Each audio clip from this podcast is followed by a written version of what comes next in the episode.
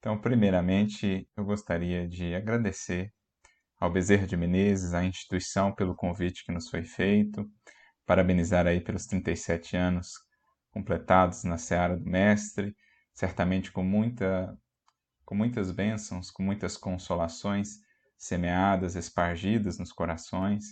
Para mim é uma alegria estar podendo participar dessa Semana Espírita, aproveitando os recursos da tecnologia para superarmos as distâncias, tornando assim ou aproximando os nossos corações, tornando-os uníssonos nessa busca que une a todos nós, que é a busca por seguirmos os passos do Divino Mestre e também do ilustre codificador, que tão, digamos assim, claramente nos desenharam, nos demonstraram o caminho que nos compete seguir em direção à luz divina, que é a meta de todos nós.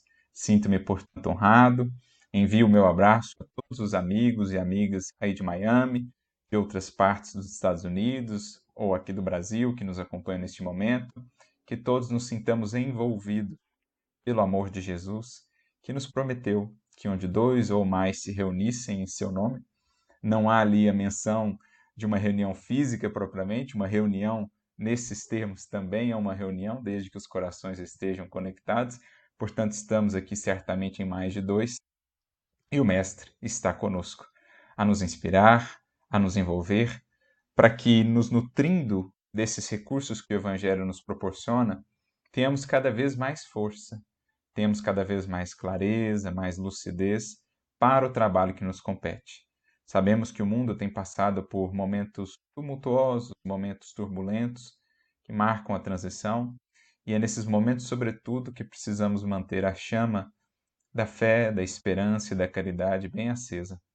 O Mestre nos disse, no seu sermão profético em Mateus 24, que por abundar a iniquidade, a caridade de muitos acabaria por esfriar. E é isso que não podemos deixar que aconteça que a nossa caridade não esfrie, que o nosso coração esteja sempre aquecido pelo amor que aqui pulse, pelo amor que aqui vibre e que saiba acolher, que saiba refundir energias, que saiba esperançar, que saiba tocar outros corações, para que saibamos seguir, continuar na tarefa que nos está proposta. E dentro da temática então que nos foi sugerida, que aliás é uma temática muito interessante a partir de uma fala de Jesus, talvez uma das mais conhecidas falas de Jesus, nós vamos aqui, nesta tarde, reunidos, traçar algumas reflexões sobre o conceito né, que Jesus nos apresenta em torno da verdade, sobre a importância da verdade, claro, tudo isso à luz também da doutrina espírita que nos ilumina o entendimento do Evangelho e nos ajuda a penetrar ainda mais fundo no espírito da letra, na verdadeira compreensão do que o Mestre nos disse.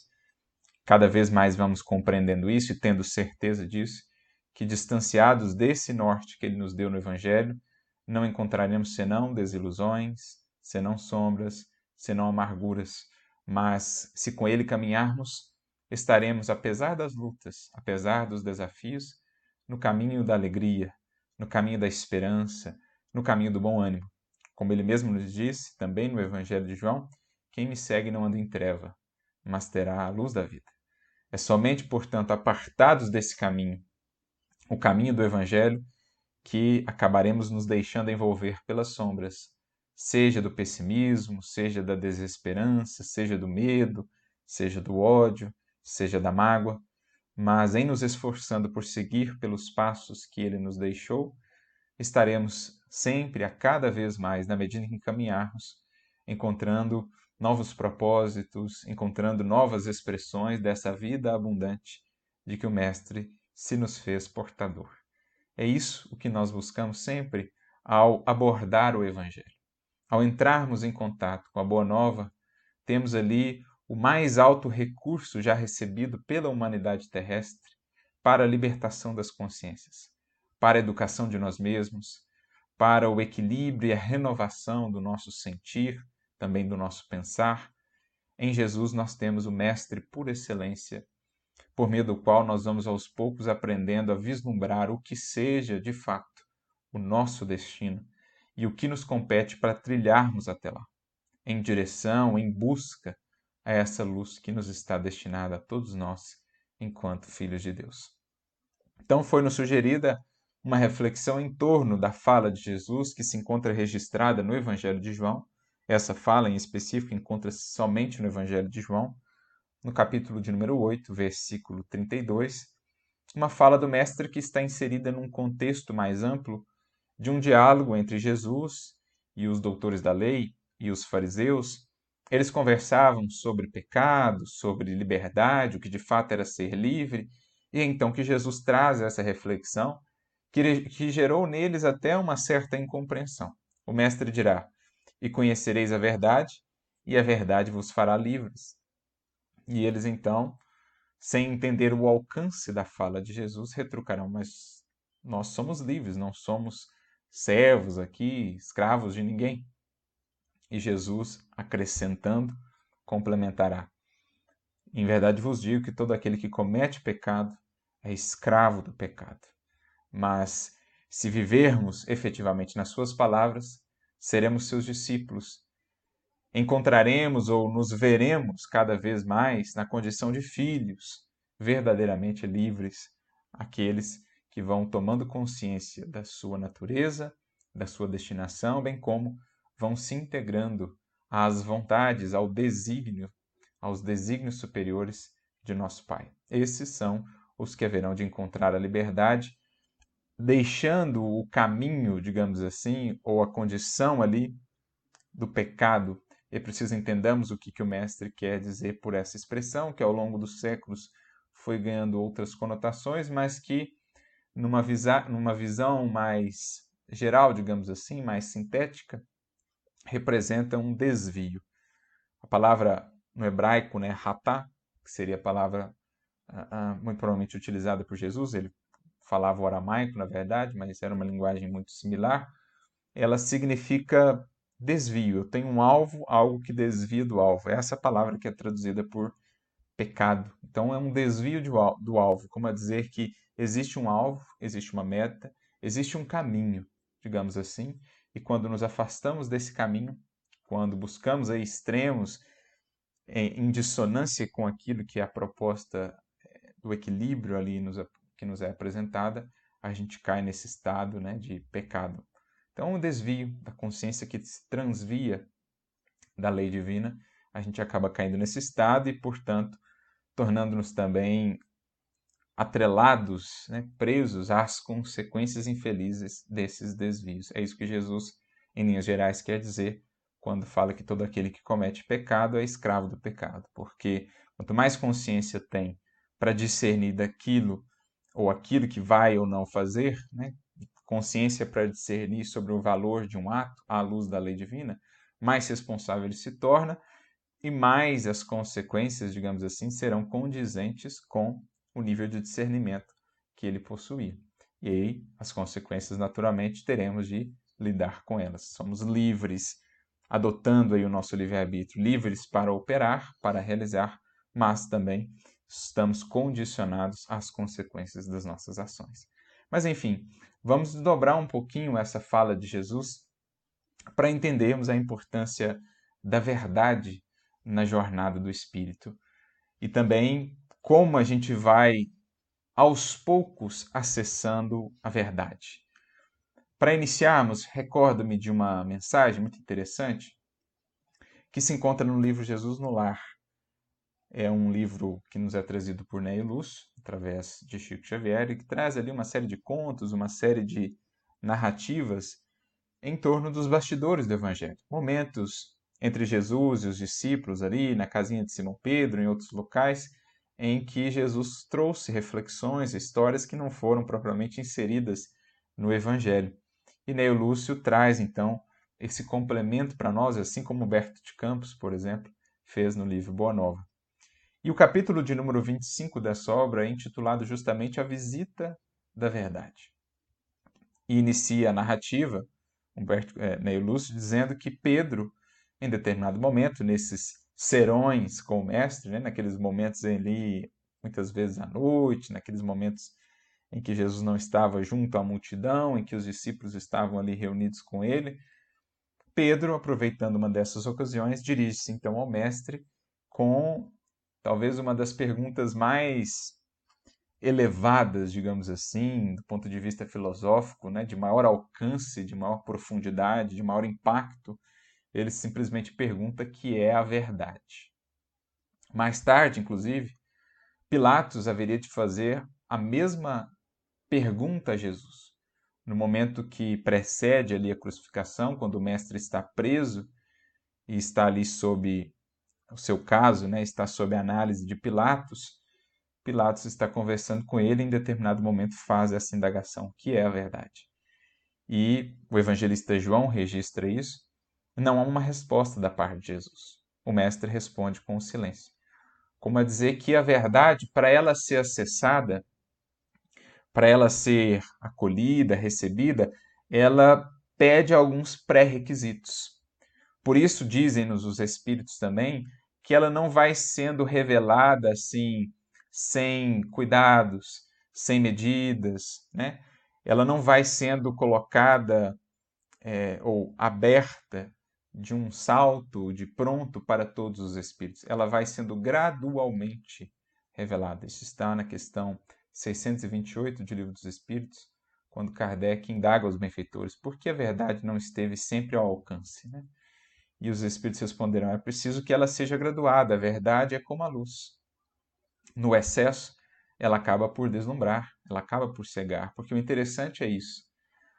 A verdade, sendo ela luz, é preciso que entendamos nos dois extremos nós temos cegueira. Na ausência completa de luz, a cegueira, mas na presença total da luz também, a cegueira para o espírito que não está preparado. Por isso, a luz ela vai sendo gradualmente revelada, de modo que tenhamos recursos para absorvê-la. Então Jesus meio que dá um indicativo disso quando responde com silêncio à pergunta de Pilatos, que é a verdade. O mestre apenas silencia. Também a nos dizer que bastava olhar para a sua vida, porque toda a sua vida foi o culto à verdade. Foi a perfeita expressão do que é a verdade que vamos entendendo com o evangelho e com o espiritismo, é a própria lei divina, imutável, eterna como o próprio criador no capítulo 17 de João, versículo 17, na última oração que Jesus faz antes da sua prisão, uma oração muito bela, aliás, todo esse capítulo é uma oração de Jesus pelos discípulos que ali estavam e pelos discípulos de todos os tempos. No versículo 17 desse capítulo, ele vai dizer: Santifica-os na verdade. A tua palavra é a verdade. Uma oração que ele faz a Deus. Como a dizer que a palavra divina, a representar as suas leis, tudo que é feito, criado por Deus, isso é a verdade, isso é permanente, isso é imutável. O que é da criatura humana, o que se, de, se afasta e destoa da lei divina, vai encontrando, mais cedo ou mais tarde, o seu fim. Virá a perecer. Toda planta que meu pai não plantou será arrancada, dirá também Jesus. Agora, o que é feito em Deus, por Deus, em harmonia com a lei, isso permanece. Isso é verdadeiro. Isso tem vida isso terá continuidade, isso terá posteridade. Tudo que é feito longe disso já nasce com data de validade. Então, as sombras, o mal que ainda projetamos de nós, tudo isso é transitório porque só a verdade é o que de fato há de permanecer. Então, Jesus define a verdade como sendo a palavra divina, tudo que expressa a vontade do Criador, as suas leis perfeitas, e sendo a vida de Jesus a mais sublime expressão de tudo isso que nós já vimos aqui na Terra. Então, toda a sua vida era um hino à verdade, o culto à verdade em amor. E por isso não precisava nem ele responder, porque bastava olhar para a sua vida. Mas, diante da pergunta de Pedro, naquele momento, Jesus, entendendo que aqueles corações que ali estavam já tinham mais elementos para absorção de determinados conteúdos de determinados aspectos, digamos, da verdade, não a verdade total, ele já traz algumas considerações. Como fazia também né, a diferença no tratar com a multidão e com os discípulos. No que dizia respeito à multidão, utilizava-se ele muitas vezes de figuras, de parábolas, de metáforas, porque elas são como que determinados filtros da luz. Não apresentam a luz de pronto, né? não revelam a luz de tudo, elas como que graduam a luz, porque na medida em que o espírito vai lidando com aquelas histórias, com aquelas parábolas, ele, na medida em que vai amadurecendo, é que vai conseguindo acessar a sua luz. Então, com a multidão, Jesus falava sempre em parábolas, metáforas, a não ser no que dizia respeito aos aspectos mais essenciais da vivência da lei, o amor, o perdão, isso ele sempre deixou de maneira mais clara. Agora, com os discípulos, ele se aprofundava em alguns aspectos, como vemos por esse livro, né? Jesus no Lar, o livro Boa Nova, no próprio Evangelho, em determinado momento, os evangelistas registram que para a multidão ele só tratava em parábolas, mas para os discípulos algumas coisas a mais ele revelava. Então, nesse diálogo com Pedro, e certamente com os circunstantes que ali estavam, os outros apóstolos, né, pessoas mais próximas, Jesus ele começa a desdobrar mais algumas reflexões sobre a verdade e diz assim, respondendo primeiramente a Pedro, né, que a verdade total é a luz divina total. Então, a verdade comparada à luz. Mais uma vez, os espíritos farão isso mais adiante. Deixando para nós evidente que a luz, e a gente percebe isso com o nosso próprio olhar material, nosso olhar físico, a luz ela precisa estar numa certa gradação. Se a gente olha diretamente para o Sol, grandes são as chances da gente, se ficarmos reiteradamente ali olhar para o Sol, até ferirmos né, nosso aparelho visual, porque não suportamos ainda, com os recursos que agora temos, no caso o corpo, esta visão. Para um espírito, isso não será problema. Para os espíritos mais elevados, os espíritos puros, por exemplo, o olhar para o sol divino, para eles já não será mais uma fonte de cegueira. Para nós outros, ainda não estamos habilitados a acessar essa luz. Inclusive, Kardec vai fazer justamente essa comparação quando fala da visão de Deus no livro A Gênese, no capítulo de número 2. Ele vai tratando desse, dos atributos de Deus, da natureza íntima de Deus, e aí lá no final ele responde essa pergunta: os espíritos veem a Deus? Basta desencarnar para a gente ver a Deus? E ele usa uma comparação, uma metáfora, colocando Deus como sendo o sol, nós, os espíritos, como um viajor que, vindo de um vale, um vale ainda repleto de brumas, né, de névoa, vai aos poucos subindo a montanha e essa névoa então vai se dissipando e a gente vai começando a ver com cada vez mais clareza o Sol, até o ponto em que, ultrapassando a névoa, que é uma metáfora, um símbolo aí da matéria, da materialidade, das limitações de espíritos tão materializados que ainda somos, na medida que o espírito vai se depurando, se depurando, ele ultrapassa essa névoa, essa bruma, e então, um dia, ele poderá ver a Deus, vê-lo e compreendê-lo de fato, como também está na questão 244 de O Livro dos Espíritos. Um dia teremos as faculdades, as possibilidades de percepção que nos permitirão ver a Deus. Não com os olhos materiais, físicos, né? porque Deus não é matéria, mas vê-lo no sentido de compreendê-lo, de, de penetrar realmente mais a fundo na sua essência, na sua natureza. Então Jesus usa esse símbolo também da verdade, comparando-a à luz a verdade total sendo a luz total. Digamos assim, ainda inabordável para nós outros. Espíritos mais elevados comportarão, suportarão maiores parcelas da verdade, né? mais luminosidade sem que se seguem, sem que venham a se tornarem cegos, digamos assim, deslumbrados. Um espírito puro acessará essa verdade em moldes por nós ainda inabordáveis. Agora, acessar toda a verdade divina é uma questão ainda que fica em aberto. Pode um espírito conhecer o absoluto de Deus? Pode algo que é relativo, limitado, conhecer todo o absoluto? Pode, por mais vasta seja uma alma, né, por mais tenha ela se engrandecido, pode ela conter o oceano do infinito? Enfim, o que nós sabemos é que quanto mais elevado o espírito, maior a sua capacidade de comportar essa verdade divina sem que ela o segue. Imaginemos, portanto, o que Jesus virá, o que ele verá, melhor dizendo, o que ele acessará do Criador. Mas assim Jesus faz a comparação, dizendo que é preciso, portanto, graduar essa luz. Que só com o tempo os indivíduos, bem como as coletividades, vão acessando gradualmente essa luz. Por isso nós vamos tendo as revelações gradativas. Por isso veio primeiramente Moisés, preparou o terreno. Antes, né, já havia vindo Abraão, construindo todo esse, esse ramo no qual nós estamos inseridos, né, esse tronco de, de revelação, tronco judaico-cristão em que nós estamos inseridos.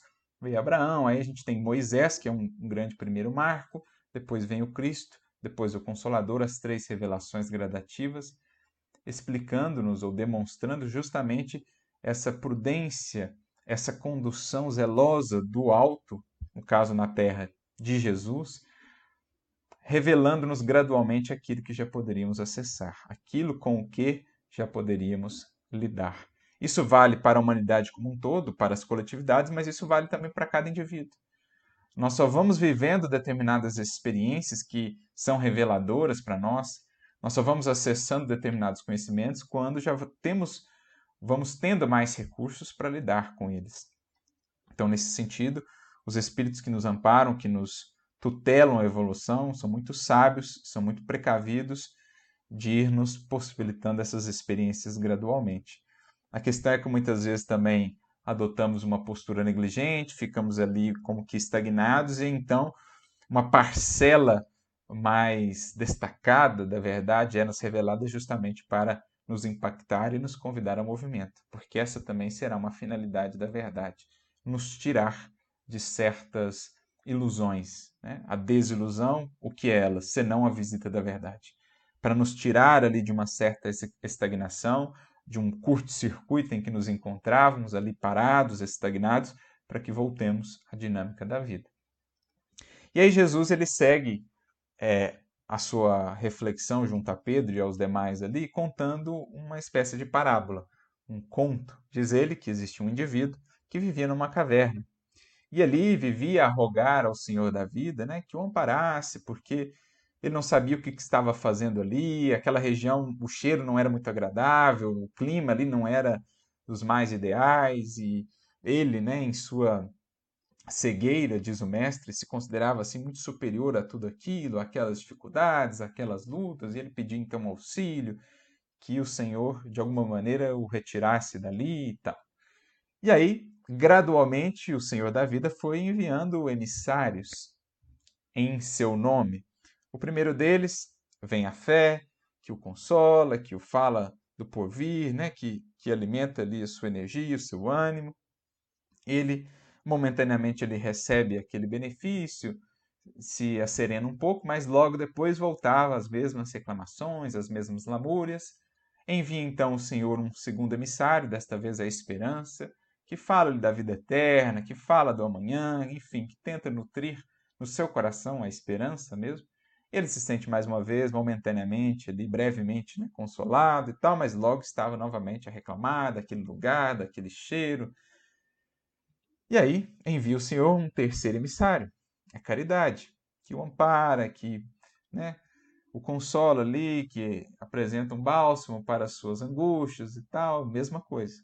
Passado um tempo, ele volta a reclamar. Chega então o momento da visita do quarto emissário, neste caso, a verdade. Chega a verdade, então, àquela caverna escura e acende a luz, digamos, mostrando que, na verdade, aquele cheiro insuportável se devia a ele próprio. Ele agora pôde ver o seu corpo repleto de feridas, de pústulas, e aquele cheiro exalava dele próprio. Então, assombrado, espantado com aquela realidade sobre si mesmo que ele desconhecia, ele se julgava muito além daquele lugar, daquele ambiente terrível, né?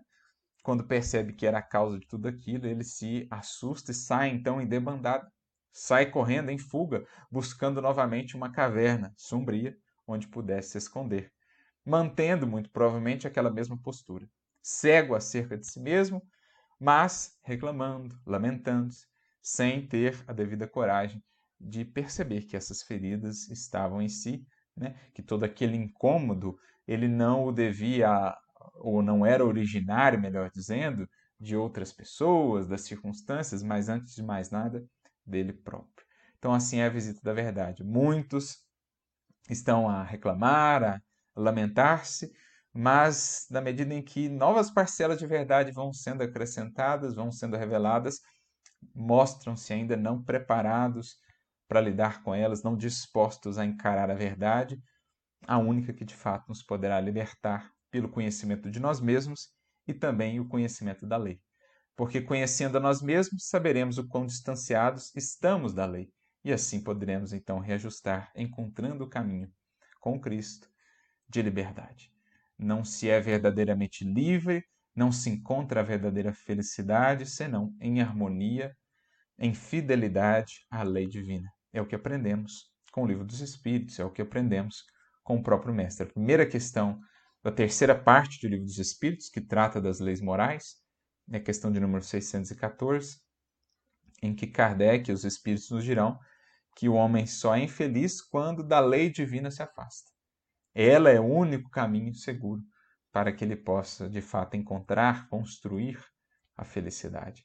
Mas geralmente, quando a visita da lei, né, a visita da verdade, nos conclama a esse amadurecimento, a determinadas transformações, é então que a gente prefere fugir muitas vezes, voltando para as cavernas sombrias do orgulho, do egoísmo, da vaidade, da ilusão, em que ficamos ali, aflitos, angustiados, lamentosos, mas sem ainda a coragem de realmente resolvermos o que nos aflige, de realmente identificarmos que somos nós os principais artífices de tudo aquilo, para então termos a autonomia e a possibilidade de encontrarmos novos caminhos. Pois bem, essa parábola, digamos assim, que Jesus nos conta é muito elucidativa, porque nos ajuda a entender a finalidade da verdade ou do conhecimento da verdade na trajetória do espírito. O próprio mestre sintetizou na sua frase: Conhecendo a verdade é que vamos nos fazendo cada vez mais livres. Por quê? A verdade surge como essa luz que nos aclara um pouco mais a nossa realidade, o patamar em que estamos e o patamar em que precisamos chegar. Gradualmente ela vai se revelando, descortinando para nós mais alguns metros, digamos assim, à frente na caminhada e mostrando-nos também onde de fato estamos, qual a nossa situação atual. Assim vai se dando o progresso. É a luz que chega de fora por meio do acesso à revelação, do conhecimento superior, luz essa que é trazida pelos missionários, né? que em nome do Criador vão alimentando o progresso. Cada espírito vai acessando essa luz, a recebe, ela clareia a consciência, ajuda-nos a identificar novos aspectos da lei divina que antes não identificávamos, e agora a própria consciência, que é sempre a nossa juíza, nos conclama a viver em harmonia, em fidelidade àquilo que passamos a entender a mais da lei divina. Eu me recordo, para a gente ilustrar mais ou menos o que é esse processo, de uma frase de Melanie Klein, que é muito simbólica. Eu sempre cito ela, porque eu acho que ela é muito elucidativa nesse sentido, falando daquele, daquela parábola também, daquela metáfora, né, do homem lá no Éden, Adão, quando ele come do fruto do conhecimento, né, do bem e do mal, e é expulso do paraíso, ela diz assim: quem quer que coma do fruto do conhecimento é sempre expulso de algum paraíso. Ou seja, comer do fruto do conhecimento aqui será acessar nova parcela da verdade. Será agora vislumbrar uma luz um pouco mais intensa. Quando assim o fazemos, somos expulsos de algum paraíso. Ou seja, de uma certa zona de estagnação, de acomodação em que nos encontrávamos. Porque agora passamos a discernir melhor e a perceber que determinadas atitudes que temos, que antes sequer notávamos, vamos percebendo que essas atitudes estão por trás das infelicidades, das angústias que temos encontrado, que elas destoam da lei divina, que é para nós o paradigma da felicidade, da paz, do progresso. E agora a nossa consciência, em alerta quanto a isso, porque mais esclarecida, porque tendo identificado esses novos parágrafos da lei, digamos assim, ela agora passa a nos cobrar uma vida mais condizente com o que já acessamos. E se relutamos em aplicar essa luz recebida, ela acaba se tornando em nós uma fonte de aflição. Por isso dirá o mestre: Vê, pois, para que a luz que há em ti não sejam trevas. Ou seja, cuidado para que a luz da verdade recebida, o conhecimento espiritual que foi acessado, não se torne fonte de aflição na medida em que nos, não nos dispomos a aplicá-lo. Quanto mais relutamos em aplicar aquilo que já sabemos, quanto maior é a distância entre o que se sabe e o que se faz, maior fonte de aflição a criatura terá em si mesma. Por isso, a luz recebida precisa ser luz dinamizada, precisa ser luz aplicada. E é assim que vai se dando progresso. Muitas vezes, no entanto, nos portamos como um indivíduo lá da visita da verdade, do conto de Neio. Vindo a verdade a nos visitar, preferimos fugir, preferimos nos afastar, mantendo-nos nas velhas ilusões, porque muitas vezes consideramos que é mais fácil sofrer do que de fato solucionar. Mas, mesmo assim, quer queiramos ou não, a visita da verdade virá, mais cedo ou mais tarde, cada vez com mais luz, com mais intensidade, expulsando-nos, portanto, do paraíso e impulsionando-nos na senda do progresso. É o que os espíritos nos dirão, por exemplo, na questão 780, e especialmente a 780A, quando Kardec aborda com os espíritos a questão do progresso intelectual e do progresso moral. E aí os, Kardec pergunta aos espíritos se há uma correlação entre um progresso e outro. E eles dizem que sim, que o progresso intelectual ele engendra, ele cria o progresso moral. E Kardec pergunta então como, né, em que termos isso se dá. E eles dizem assim: tornando mais compreensíveis o bem e o mal. O homem pode então discernir. O desenvolvimento do livre-arbítrio acompanha o desenvolvimento da inteligência e torna o homem mais responsável pelos seus atos. Ou seja, é o mesmo que está sendo tratado lá no símbolo do Gênesis, no símbolo da, do fruto do conhecimento. Na medida em que a criatura vai acessando esse conhecimento intelectual, vai acessando a luz da verdade, mais recursos de discernimento ela vai tendo. E por isso mesmo, mais responsável ela vai sendo. Não cobrada por outros espíritos, não cobrada por Deus, mas cobrada em si mesmo pela própria consciência como a nos dizer internamente: sabes o caminho da felicidade, sabes o que é preciso fazer, porque ainda não o fazes. Porque optas por seguir no caminho da sombra, da escravidão às paixões, se o caminho já lhe está aberto? Porque, como dizia um sábio do Oriente, permanecer na prisão se a porta está aberta já, se já temos a chave em mãos? É isso que a consciência vai elaborando na medida em que vai acessando cada vez mais a luz da verdade. Vamos sendo expulsos, portanto, do paraíso, e quanto mais relutarmos em ali permanecer, naquela velha caverna de ilusão, mais sofreremos. Mais cedo ou mais tarde, no entanto, nos exaurimos. Queremos aprender, queremos crescer, há uma ânsia no espírito, há uma ânsia em nosso ser por eternidade, por infinitude, pela verdade. Jesus mesmo dirá, no Evangelho de João também, na passagem da mulher samaritana, descrevendo o que é a condição de um espírito puro, ele dirá: o meu alimento é fazer a vontade do meu Pai. Então, o espírito puro, o espírito elevado, ele se nutre da verdade. Já que a vontade do Pai é a verdade, já que a palavra divina, como disse o Mestre, é a verdade, é disso que um espírito cada vez mais elevado vai se nutrindo. Então, mais cedo ou mais tarde, a nossa essência nos conclama a isso. E então, muitas vezes, depois de longas jornadas pelas expiações, pelas desilusões, que o espírito começa a despertar e, enfim, deixar essa caverna em busca da luz. Como lá no mito de Sócrates também, o mito da caverna, né, que Platão nos conta, mas que foi trazido por Sócrates. Aqueles indivíduos que ali viviam na caverna, olhando para o fundo da caverna, para as sombras que ali passavam, julgando ser aquilo a vida. Mas, vez ou outra, um daqueles indivíduos se desprendia, se libertava daquela condição, Lá fora, então, via a luz do sol, a luz da verdade, percebia que a vida é muito mais ampla, é muito maior, é muito mais bela, e voltavam para trazer essa informação aos que ainda estavam lá presos na caverna. Geralmente eram escorraçados, muitos deles até mesmo assassinados, martirizados. É a multimilenária resistência do egoísmo e do orgulho humano ao convite libertador da verdade que pede de nós humildade, que pede de nós coragem para lidarmos com a realidade acerca de nós mesmos. Mas é isso que o Evangelho, no fundo, vai fazendo conosco. É o Cristo a nos chamar Lázaros que temos sido né, nessa caverna, muitas vezes, da ignorância, vendados ali, enseguecidos, a luz do Cristo, a luz do Evangelho visita-nos nessa caverna e nos diz: Lázaro, sai para fora, venha para a luz da vida, venha para a luz da verdade. Porque só assim, conhecendo-nos a nós mesmos e a lei, que será a nossa referência, é que poderemos encontrar um caminho em que, para o futuro, não estaremos mais gerando tanto sofrimento. Porque o que colhemos agora é sementeira do passado, não há como modificar, é preciso lidar com resignação, paciência, mas o que fazemos agora, a preparar a colheita do futuro, está em nossas mãos.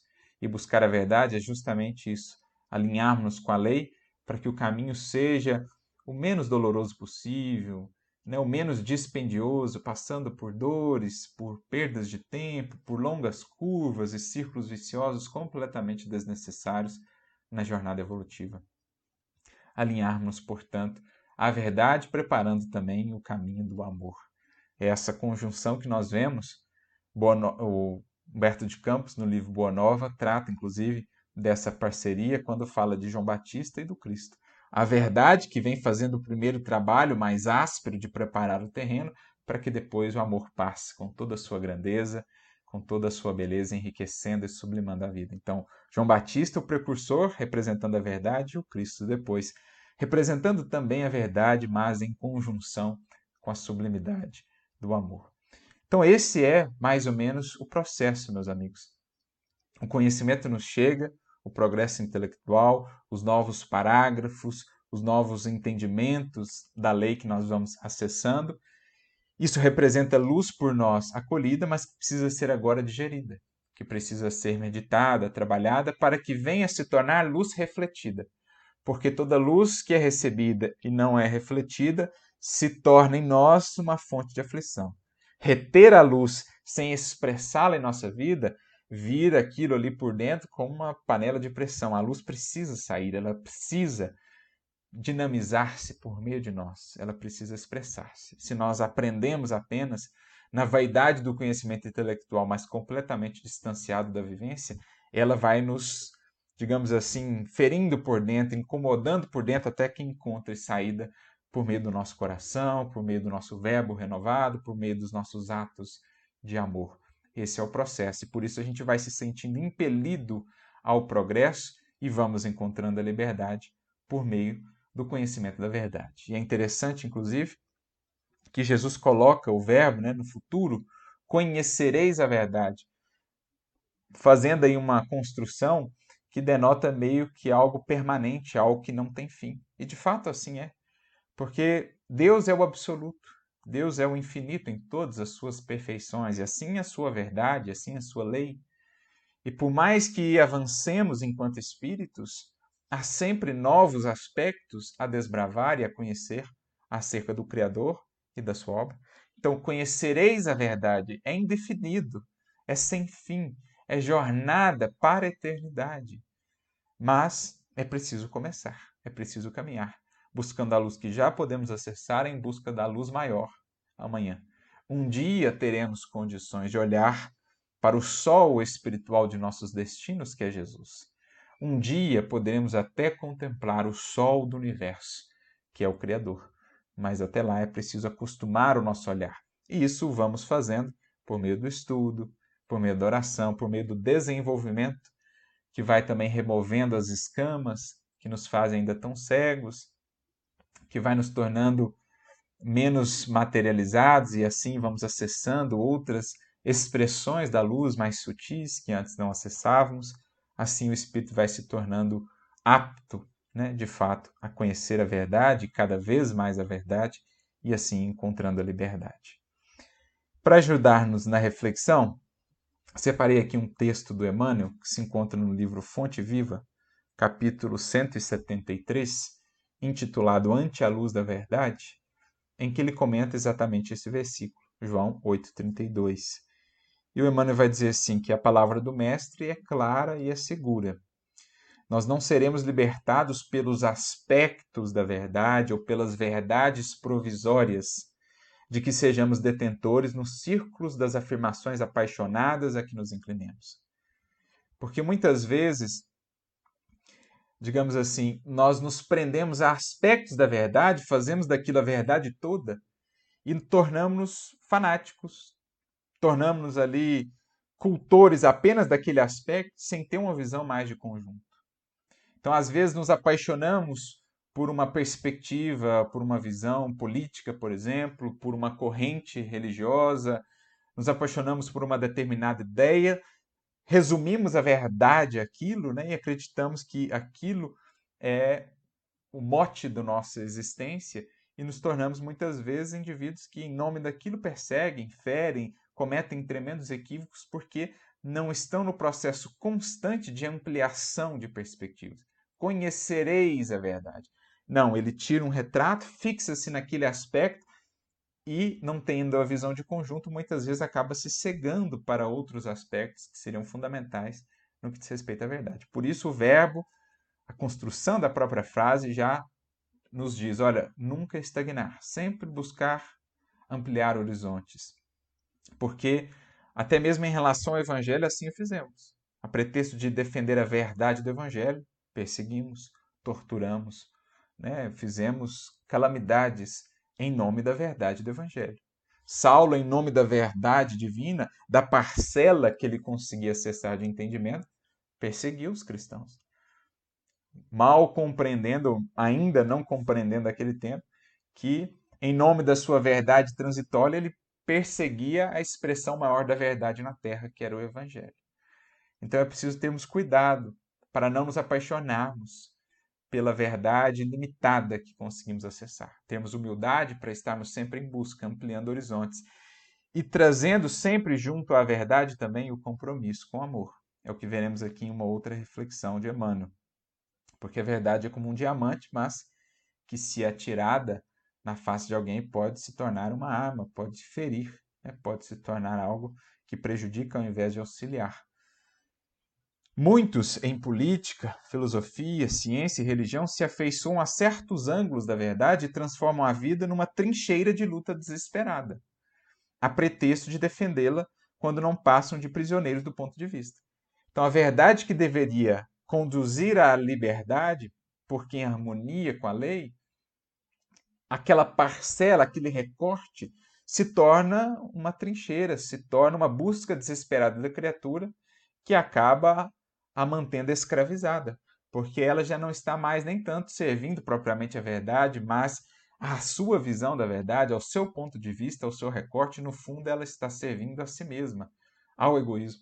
Então é preciso que tenhamos cuidado para que o nosso egoísmo não usurpe a verdade, a parcela da verdade, para que isso esteja a serviço dele próprio, a serviço do nosso ego, do nosso eu. É preciso que a verdade tenha sempre esse lugar de, de clareza para nós, né? como norte a ser buscado, como luz a ser recebida e, e trabalhada, mas que ela não venha a ser deturpada assim pelo nosso orgulho, pela nossa vaidade e se torne algo a serviço da nossa ilusão, a serviço, no fundo, ou mantendo-nos escravizados. Muitos aceitam a verdade, estendem-lhe as lições, advogam-lhe a causa, e proclamam-lhe os méritos, entretanto, a verdade libertadora é aquela que conhecemos na atividade incessante do eterno bem. Porque grandes são as chances, meus amigos, se ficarmos apenas no âmbito intelectual e do raciocínio, de nos prendermos a uma parcela da verdade e então fazermos dela um instrumento de guerra, de flagelo. Porque apartados do sentimento do amor, que o trabalho no bem vai alimentando em nós, é muito fácil a gente descambar apenas para esse culto intelectual da verdade, de uma parcela da verdade, disso fazer o mote da nossa existência, como fez um Saulo. Como fizeram inquisidores, como fizeram indivíduos que, a pretexto da verdade, tanto mal fizeram, porque estavam apenas nesse culto intelectual, o coração estava ali adormecido, e então não percebiam a discrepância entre o que faziam ali em nome da verdade e a verdade em si mesma. É muito fácil a gente cair apenas nesse processo de tratar intelectualmente o conhecimento e a verdade quando estamos distanciados da operação no bem, que a gente conhece então as dores de nossos irmãos, em que não perdemos de vista o ser humano, o outro, o nosso irmão, independentemente do que ele entenda por verdade, do que ele por hora possa acessar da verdade, quando há amor, a gente consegue ter essa visão mais clara, mais ampla, de que a verdade precisa estar sempre caminhando junto do amor, para que de fato ela seja verdade. Por isso, Kardec, naquele conhecido trecho né, da, do livro Viagem Espírita, em 1862, quando fala das discrepâncias ali, das divergências entre grupos, por exemplo, espíritas, ele diz que se colocaria sem sombra de dúvidas, né, sem pestanejar, sem procurar saber quem foram os primeiros causadores daquilo, se colocaria do lado que apresentasse mais caridade. Porque o outro lado poderia até ter mais razão, ter mais verdade, mas se está sempre errado na ausência de caridade. Porque onde falta caridade há orgulho. E onde há orgulho é muito mais difícil retificar ali os corações, o progresso se torna muito mais moroso, os espíritos terão muito mais dificuldade para atuar. Mas onde há caridade, há também humildade, então é fácil de esclarecer. Eles podem ainda estar afastados da verdade ou sem razão nos seus argumentos, mas se há caridade, há humildade, logo eles vão percebendo, logo vão se esclarecendo. Mas onde há orgulho, aí o caso é mais grave. Então Kardec diz: olha, eu me colocaria do lado que tem mais caridade, ainda que seja o que tem menos razão por hora, mas é o mais fácil de consertar. O outro caso é mais grave, porque eles podem até ter um pouco mais de razão de verdade, mas estão fazendo a verdade instrumento de guerra, de dissensão, de ferir outros irmãos. Isso é orgulho, isso é o cancro né, do nosso coração. Por isso, Emmanuel continua: penetrá-la, né, na verdade, é compreender as obrigações que nos competem. Então, o que a gente falou, Primeira coisa no contato com a verdade, as obrigações vão se tornando mais claras. O espírito começa a acessar coisas que antes ele não acessava acerca da lei divina. Certas atitudes que ele tinha e antes não incomodavam, agora passam a incomodar, porque ele sabe que não estão harmonizadas com a lei divina. Certas atitudes que ele não tinha e antes não incomodavam, agora passam a incomodar, porque ele sabe que é preciso fazê-las, porque estão em harmonia com a lei divina. Então, a primeira coisa, o primeiro vislumbre a partir do contato com a verdade é vai se tornando mais claro o que fazer e o que não fazer. As obrigações e os deveres morais vão se tornando mais claros. Discerni-la é renovar o próprio entendimento e converter a existência num campo de responsabilidade para com melhor.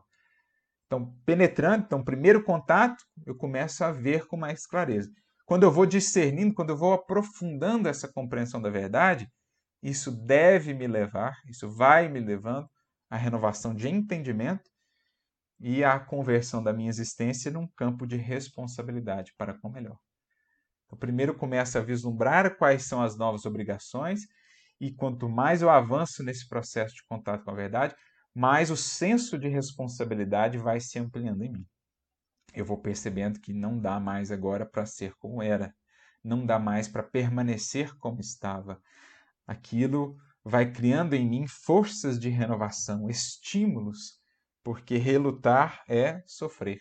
Relutar contra o chamamento da verdade é querer nadar contra a corrente, é gastar uma imensa energia. Diria o apóstolo Paulo nas suas epístolas: nada podemos contra a verdade, senão a favor dela. Querer lutar contra o chamado dela é querer lutar contra a corrente.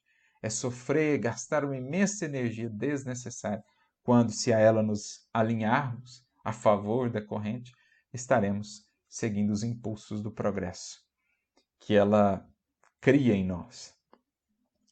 Só existe verdadeira liberdade na submissão ao dever fielmente cumprido.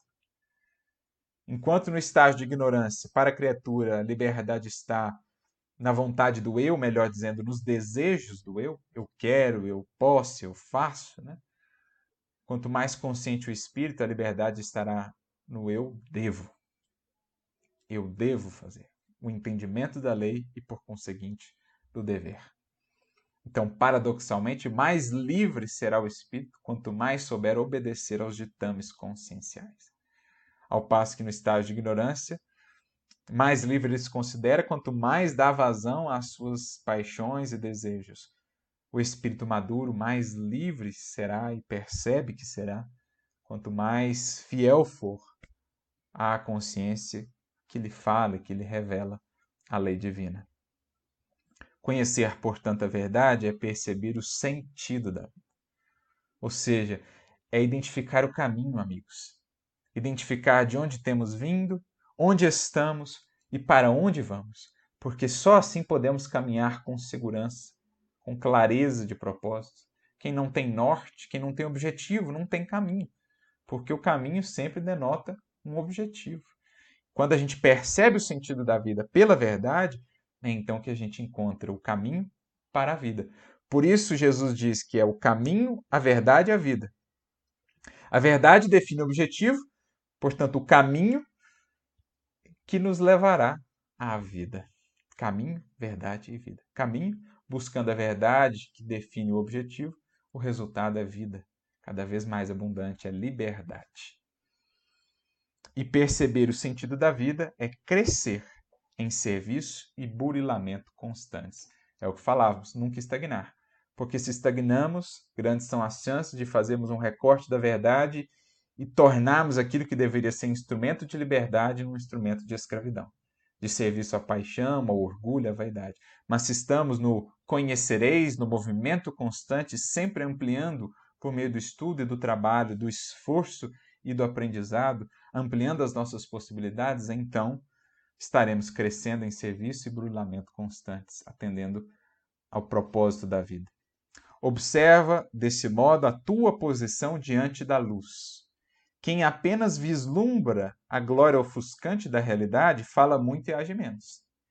Então, a criatura que está ainda muito deslumbrada com a verdade, ou meio enseguecida até pela luz que recebeu, ela fala muito e age menos. Agora, quem todavia lhe penetra grandeza indefinível, age mais e fala menos. Como a dizer que implicitamente na fala de Jesus está ali o movimento, a realização. Não há verdade libertadora se não existir verdade realizadora. Se a luz recebida não for luz refletida, nós não estaremos alcançando toda a dimensão da fala de Jesus. Por isso, Emmanuel atrela, que é o conhecimento da verdade, ao crescimento em serviço e brulamento constantes, ao, ou à atividade incessante no bem, como a dizer que é preciso dinamizar a verdade para que ela não seja cativeiro, seja de fato instrumento libertador. E dinamizar a verdade, trazê-la para o plano da realidade, da concretude, sobretudo por meio do amor, que será, digamos assim, o eterno companheiro da verdade. É mais um elemento implícito na fala de Jesus. E conhecereis a verdade, a verdade vos libertará, porque inseridos no amor, que é a própria essência do Evangelho. Porque a verdade por si só, apartada do amor, pode levar a muitos equívocos, a, muitos, é, a muitas calamidades e infelicidades, como vimos ao longo da história. A verdade tornada instrumento de flagelo. Agora, a verdade em amor, ela não se extravia. Então, o amor é o seu orientador. O amor é o que dosa a verdade. O amor no trato com o semelhante é o que dilui a verdade para que ela seja de fato benéfica, para que ela seja de fato um remédio e não um veneno. Como dizia o Chico, algumas gotas de verdade num litro de amor. Apartados do amor à verdade, acaba sendo corrosiva, acaba sendo muitas vezes até um veneno. Por isso, recordamos do apóstolo Paulo que, sobre encontrar essa justa medida, no seu compromisso fidelíssimo com a verdade, mas sempre sob a luz do amor. Porque só a luz do amor, dirá Jesus no Boa Nova, capítulo 7, a luz do amor divino somente é capaz de converter uma alma à verdade, porque ela é a dose, ela é o equilíbrio, ela é o que balsamiza, é, ela é o que trata a aspereza da verdade, tornando-a palatável, digamos assim. E Paulo soube encontrar essa medida, por isso ele dirá na sua carta aos Efésios, no capítulo 4, versículo 15: Antes, seguindo a verdade em caridade, cresçamos em tudo naquele que é a cabeça, Cristo. Olha que síntese maravilhosa. Seguindo a verdade em caridade. Cresçamos naquele que é a cabeça. Né? Cresçamos em tudo. tanto no progresso intelectual como no progresso moral, buscando aquele que é a cabeça, ou seja, o modelo, a referência, Cristo. Para isso, seguir a verdade em caridade. Então, conhecereis a verdade desde que nesse caminho estejamos acompanhados da caridade, estejamos acompanhados do amor. E ao comentar essa fala de Paulo, no capítulo 146 do livro Pão Nosso, o Emmanuel vai dizer assim: é necessário seguir a verdade em caridade, sem o propósito de encarcerá-la na gaiola da definição limitada. Ou seja, fazer aquele recorte dela a serviço do nosso egoísmo, a serviço do nosso orgulho. Não. Segui-la em caridade, pois onde há caridade há humildade, então há abertura para o aprendizado, para expansão. A gente nunca fica ali restrito, né? a gente nunca fica ali estagnado. Convertamos em amor os ensinamentos nobres recebidos. Luz recebida, luz refletida. Caso contrário, cuidado para que a luz que há em ti não sejam trevas. Verdade somada com caridade apresenta o progresso espiritual por resultante esforço. É o que Jesus disse. A verdade que há de nos conduzir à liberdade só se dá quando vemos também na fala de Jesus ali implicitamente o ditame, a necessidade do amor, porque verdade somada à caridade tem por resultado progresso espiritual, define aqui Emmanuel. Sem que atendamos a semelhante imperativo, seremos surpreendidos por vigorosos obstáculos no caminho da sublimação. Necessitamos crescer em tudo o que a experiência nos ofereça de útil e belo para a eternidade, com Cristo. Mas não conseguiremos a realização sem transformarmos diariamente a pequena parcela de verdade possuída por nós em amor aos semelhantes. Eis aqui a fórmula sagrada converter diariamente as pequenas parcelas de verdade que já conseguimos acessar em amor, em sublimação para os nossos semelhantes. A compreensão, conclui ele, pede realidade, tanto quanto a realidade pede compreensão. Então, para que eu possa realmente compreender a verdade e, e o, os meus semelhantes, eu preciso de realidade, de contato com a verdade. Mas para que eu realmente possa acessar a verdade, eu preciso também de compreensão, que é fruto do amor. Então, a verdade é necessária para compreender melhor os outros, para compreender o sentido da vida. Compreensão pede realidade. Mas para alcançar a realidade, eu preciso também preciso de compreensão, de amor, de doçura, de paciência. Sejamos, pois, verdadeiros, mas sejamos bons. Porque só aí, meus amigos, teremos de fato encontrado o caminho da libertação com Cristo em direção aos novos planos que nos esperam na evolução sem fim, que há um dia de nos levar à luz total, à plena verdade, que é Deus. Até lá, saibamos converter dia a dia as pequenas parcelas de verdade que já podemos acessar em doses cada vez mais enriquecidas e engrandecidas de amor, para com todos, para com nossos irmãos, seguindo nesse caminho, acessando mais luz, trabalhando internamente e fazendo enfim essa luz também irradiar-se, fazendo brilhar a nossa luz no compromisso com a verdade, sob o amparo sempre do amor. Que Jesus nos abençoe e nos inspire a todos. Muita luz, muita paz a todos. Que Deus nos abençoe sempre.